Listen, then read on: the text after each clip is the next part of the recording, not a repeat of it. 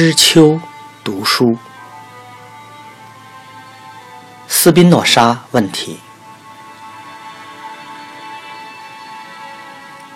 著者欧文·亚龙，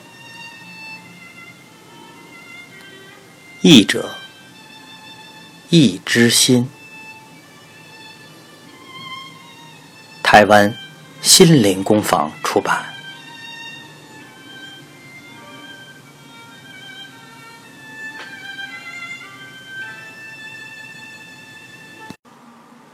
第十三章，阿姆斯特丹，一六五六年。隔天早上大约十点左右，斯宾诺莎兄弟在商店认真的工作，班托在打扫，Gabri 正打开刚送来的一大箱无花果干。他们的工作被店门前出现的法兰科和亚格打断，两人犹豫地站着，直到法兰科说。如果你的邀请仍然有效，我们想继续与你讨论。只要你方便，我们任何时间都可以。我很乐意继续下去。班托说。但转向鸭哥问：“鸭哥，你也要参加吗？”我想要的只是对法兰科最好的。班托对这样的回应考虑了一下，然后回答：“请等一下。”接着，在店后头与弟弟低声讨论之后，说：“我现在可以为你们效劳。我们可以走到我家，继续经文的研究吗？”厚重的圣经放在了桌上，椅子已就位，好像班托原本就期待着他们到来。我们要从哪里开始呢？上次提到许多问题。你当时说到摩西没有写《道拉经》，亚哥用比昨天更温柔、和好的态度说话。我研究这件事已经很多年了，相信以仔细、开放的心胸阅读摩西的经书，就会发现里面有许多证据指出摩西不可能是作者。里面有证据，请解释给我听。法兰克说：“摩西的故事有许多前后矛盾的地方，《道拉经》有些部分与其他部分抵触，许多经文也不符合简单的逻辑。嗯，我会举例子的。就从明显的开始，在我之前，其实已经有人注意到了。”《道拉经》不但描述摩西的死亡和埋葬的方式，以及希伯来人三十天的哀悼期，还以他和后来的所有先知比较，说他优于所有人。一个人显然无法写下自己死后发生的事情，也无法拿自己和其他尚未出生的先知比较。所以，《道拉经》的这个部分，当然不可能是由他写的，不是吗？法兰科点头，亚格耸耸肩。嗯，或是看这里。班托打开圣经，翻到了一根线做记号的地方，指着《创世纪》第二十二章的经文。喏，你看这里。摩利亚山被称为上帝的山。历史学家告诉我们，这个地方是在圣殿被盖好之后才取的这个名字。那时已是摩西死后好几个世纪的事了。雅各，请看这段经文。摩西说的显然是上帝会在未来某个时候选一个地点，而这个地点被称为这个名字。所以，他先前是一种说法，后来又是不同的说法。法兰克，你看见内在的矛盾了吗？法兰科和雅各都点头。我可以再提一个例子吗？班托询问着。他仍然对雅各上次见面时大发脾气的情形感到困扰。对他而言，当面对质一直是不舒服的事情。但他此时为了终于可以向人分享他的想法而感到激动。他让自己镇定下来，他知道要做的是什么，温和地送出并呈现出无可否认的证据。摩西时代的希伯来人当然知道哪些领土属于犹大族人，但绝对不知道他们的名字是圣经所引用的雅尔戈伯。或巨人之地。换句话说，道拉经用的名字当时并不存在，而是在摩西之后许多世纪才有的名字。班托看见两人，又点头，继续说：“同样的，在创世纪里，我们来看这段经文。”班托翻到了另一页，用红线标记的地方，为亚各读希伯来文经文。迦南人那时在这块土地。这段经文不可能是由摩西来写的，因为迦南人是在摩西死后才被赶走。当然是由事后回顾当时的某个人写的。这个人知道迦南人后来被赶走的。听众点头后，班托接着说：“这里有另一个明显的问题，摩西。”被认为是作者，但内文不但用第三人称谈论摩西，还目击许多谈到他的细节，例如摩西与上帝谈话，摩西是最温和的人，还有我昨天引用的经文，上主与摩西面对面谈话，这就是我所说的内在矛盾。道拉经充满了如此多的这种情形。所以，比中午的太阳更清楚。摩西的经书不可能是摩西写的，一再宣称摩西本人是作者，实在是不合理。你们听懂了我的论点了吗？法兰科和亚格再度点头。史诗记也有同样的情形，没有理由相信各个史诗写了冠上自己名字的书。好几本书彼此相关的方式，暗示他们都是相同的作者。若是如此，那是谁写的呢？在什么时候写的？雅各问。类似这句话的叙述有助于年代的研究。班托翻到《列王记》，让雅各看。那。那时还没有国王，雅各，你看见他的措辞了吗？表示这段经文必然是在王国建立之后写出来的。嗯，我猜最可能是《列王记》的主要作者兼编辑，名叫伊本·以斯拉。他是谁啊？雅各问。他是公元前五世纪抄写经文的祭司。带领了五千位被巴比伦王国放逐的希伯来人回到故乡耶路撒冷。整本圣经是在什么时候编辑完成的呢？法兰科又问。我认为可以确定的是，在马加伯时代之前，呃，也就是大约公元前两百年的时候，还没有被称为圣经的正式神圣经典集。它似乎是由法利赛人从大量文献当中篡编而成的。时间是在重建圣殿的时期，所以请记住，什么是神圣的，什么不是神圣的，其实只是几位也是凡人的拉比和抄写员集体的意见。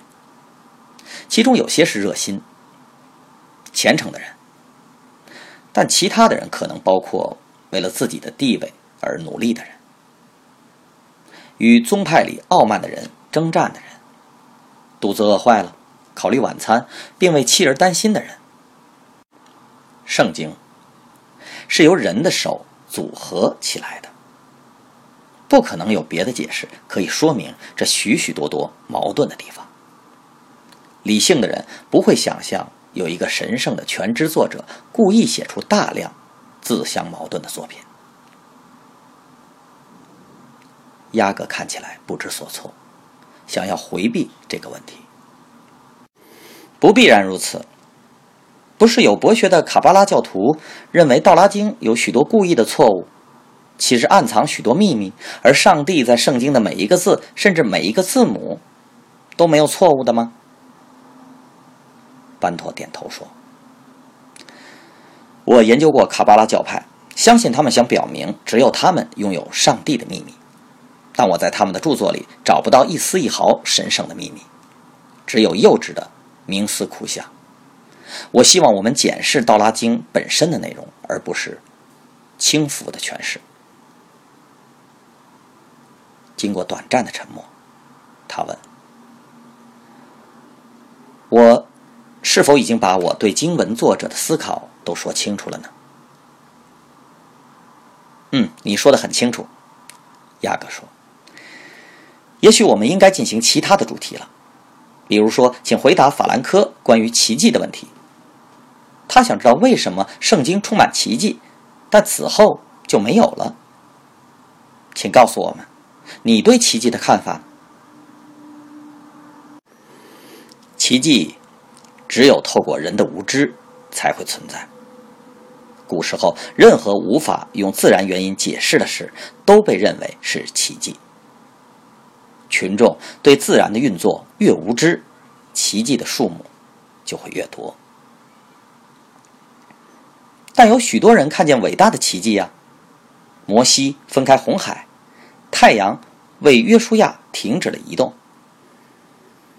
许多人看见，只是一种说法，试图宣称不可信事件存在的真实性。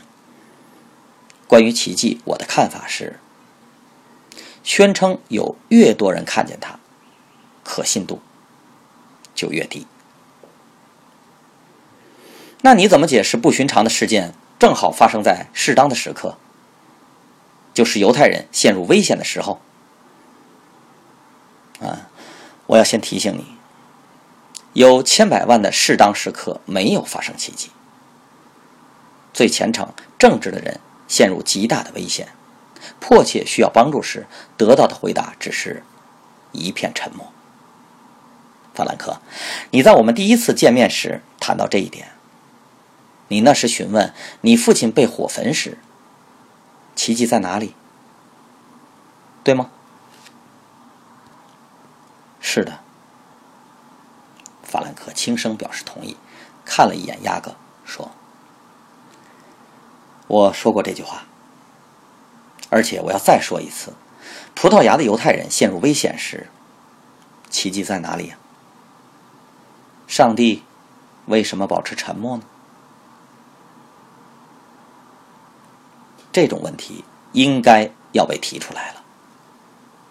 班托表示鼓励，继续说着：“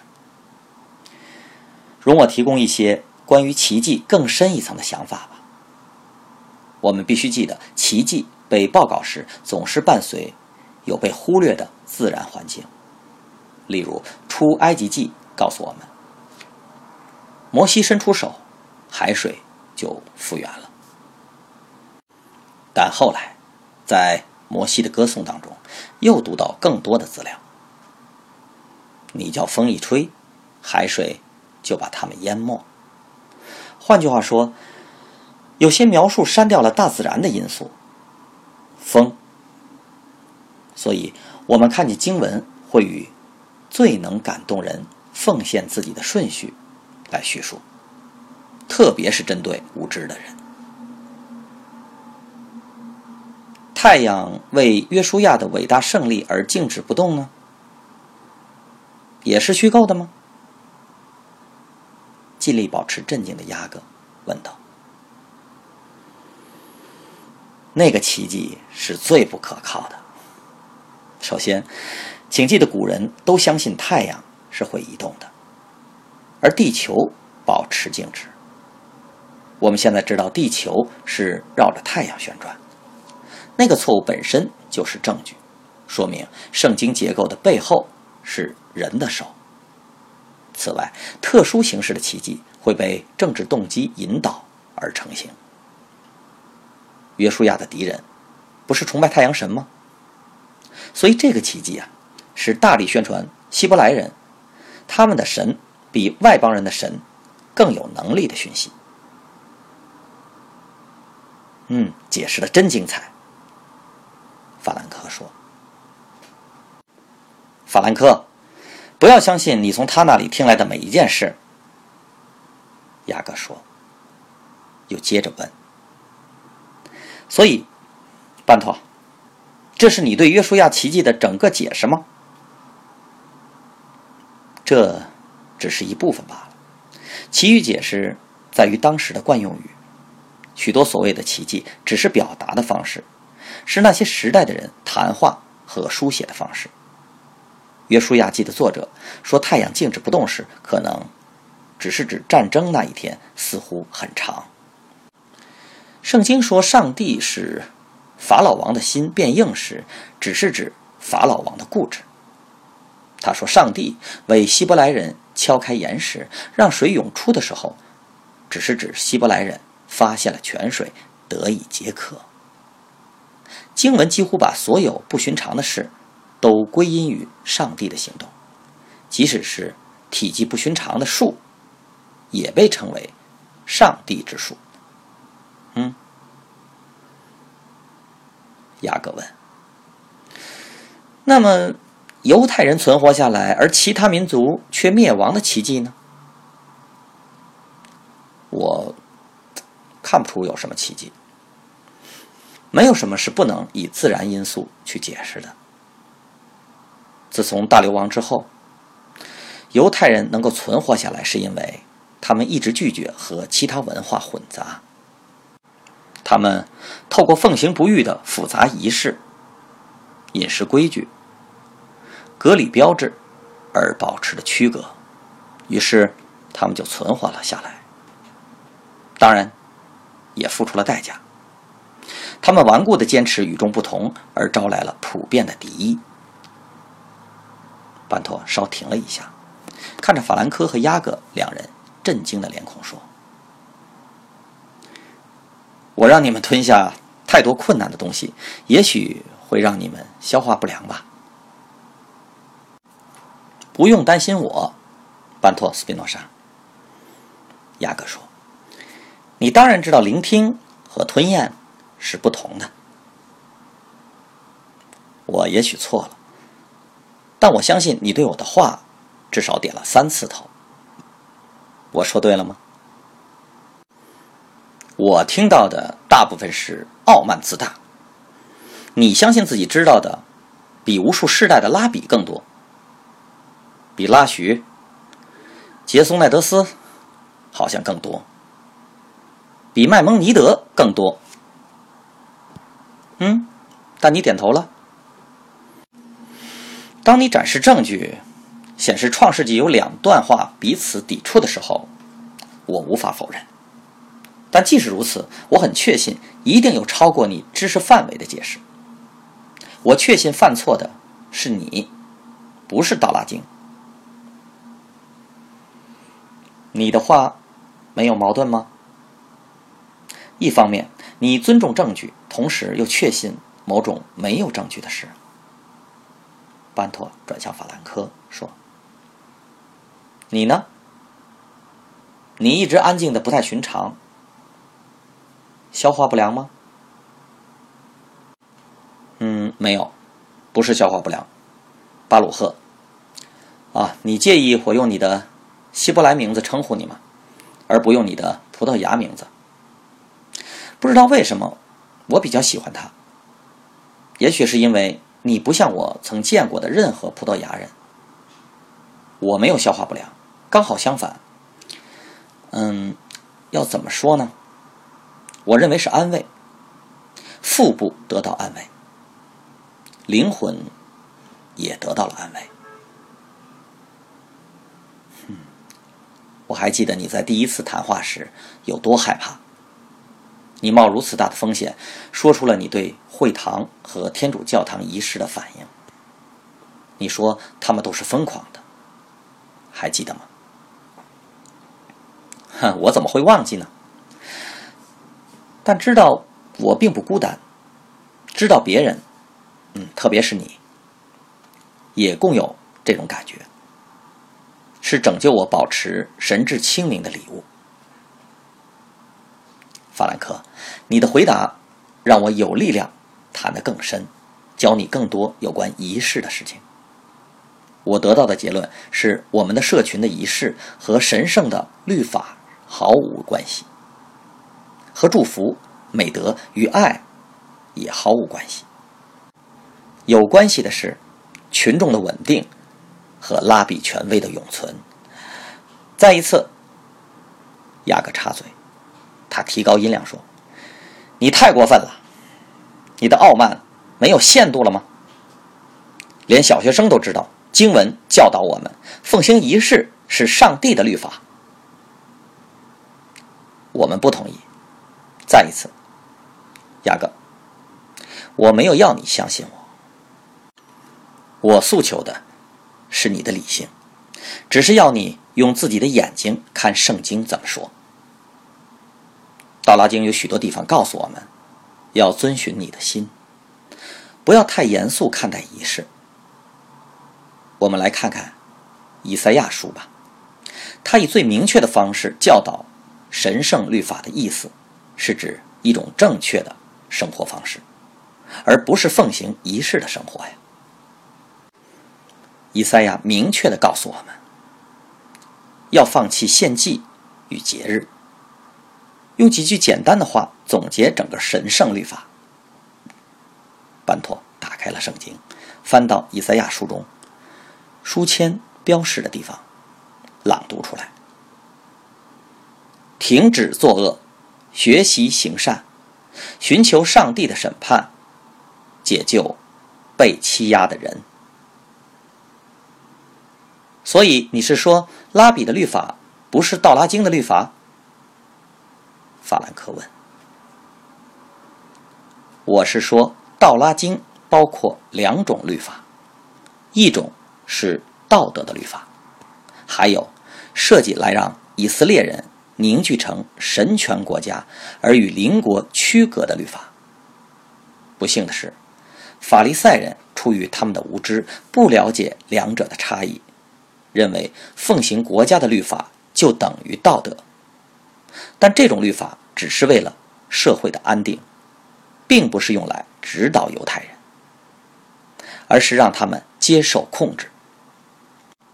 两种律法的目标有一项根本的差异：奉行仪式的律法只会导致民众的稳定，但奉行神圣或道德的律法。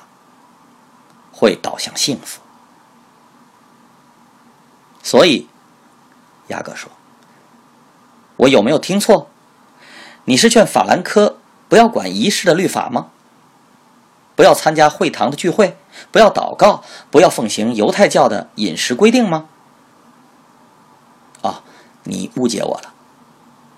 班托运用最近从伊壁鸠鲁观点得到的知识说：“我。”不否定民众稳定的重要性，但我确实认为那不等于真正的幸福。班托转向法兰科说：“如果你爱你的社群，想成为其中的一份子，想要在这里养育你的家庭，想要与家人住在一起，你就必须欣然的参与社群的活动，包括宗教仪式。”班托回头转向亚格问。我说的够清楚了吗？我听到你说我们必须遵行仪式的律法，只是为了表面功夫，它其实没有什么价值，因为唯一重要的是你还没有说明的神圣律法。雅各说：“所谓神圣律法，我是指最崇高的善，关于上帝与爱的。”真知识，嗯，这是很模糊的答案啊。什么是真知识？真知识是指理智的完善，使我们更充分的认识上帝。犹太社群有不遵守仪式律法的处罚，被会众和拉比公开批评啊，或是在极端的情形下被赶出教会或流放。有没有不遵守神圣律法的处罚呢？有的，但不是某种特定的处罚，而是善的缺乏。我爱所罗门的话，他说过：“当智慧进入你的心，知识取悦你的灵魂，你就必定了解正直、正义、公平，甚至每一种善的道路。”雅各摇头说：“这些唱高调的话无法掩藏你质疑犹太基本律法的事实啊。”麦蒙尼德亲自教导说：“凡是遵行《道拉经》戒律的人，就会被上帝赏赐来世的福气与快乐。”我亲耳听过莫泰瑞拉比断然强调：任何否定《道拉经》神圣性的人，就会与上帝永恒的生命断绝。哼，我要说，他的措辞，来世和上帝永恒的生命，这些都是人的话，不是神圣的话。此外，这些话在《道拉经》里是找不到的，他们是拉比写注释的注解时所用的措辞。所以，雅各坚持，我是否听到你否认来世的存在呢？来世，永恒的生命，喜悦的来生。嗯，我重复一次吧。所有这些措辞都是拉比发明的。雅各持续说：“你否认艺人会找到永远的喜悦和上帝的同在，而恶人会被谴责，注定受到永远的惩罚吗？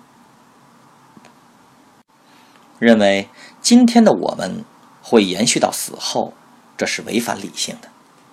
身体和心灵是人的两面，心灵无法在身体死后延续下去。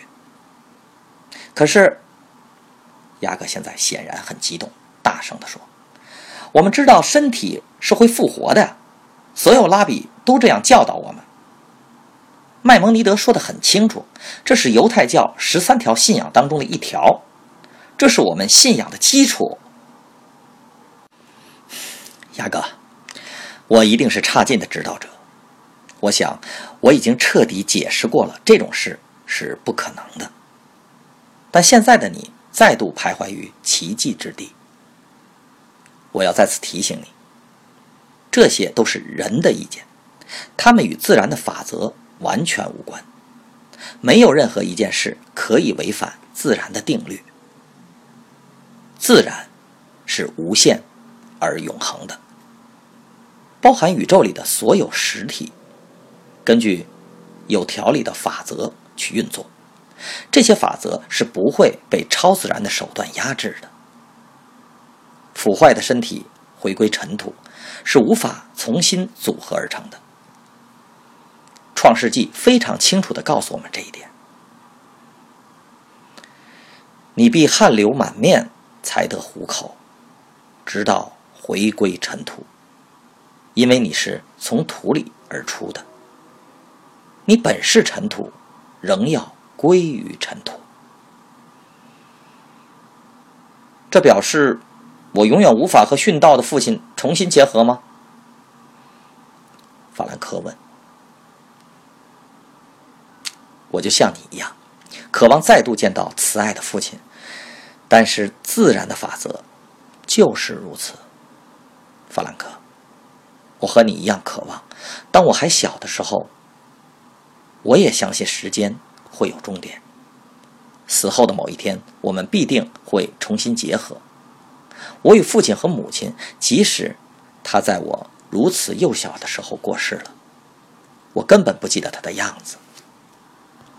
而他们，也当然会与他们的父母和子孙重新结合，直到永永远远。可是现在，班托继续以温和教诲的口气说：“我已经放弃了这些幼稚的盼望，代之以确定的知识。这是我内心保有的父亲，他的面容，他的爱，他的智慧。我用这种方式仍然可以与他结合。幸福的重新结合必然发生在此生，因为此生是我们拥有的一切。没有来世，永恒的幸福，因为根本就没有来世。我们的任务就是在现在活出爱的生活，以及学习认识上帝的生活，而在此生得到幸福。真正的虔诚在于正义、慈悲，以及爱你的邻居。雅各起身，粗鲁的把椅子推到了一旁，说：“够了，我已经听够一整天的异端邪说了。”只有一生，真是够了。我们要走了，走吧，法兰克。雅各抓住法兰克的手时，班头说：“不，还没有。雅各，还有一个重要的问题，我很惊讶，你竟然没有问。”雅各放开了法兰克的手，小心翼翼的看着班头。什么问题？我已告诉你，自然是永恒、无限的，包含所有实体，以及随着它的律法产生的一切。对啊，雅各皱着脸，怀疑的问：“什么问题？我是否还没有告诉你，上帝是永恒、无限的？”包含所有实体。雅各点头，一脸的困惑。你说你一直在聆听，也说你已经听够了，但你还没有问我最根本的问题。什么根本问题啊？如果上帝和自然具有完全相同的性质，那么？上帝和自然有什么不同呢？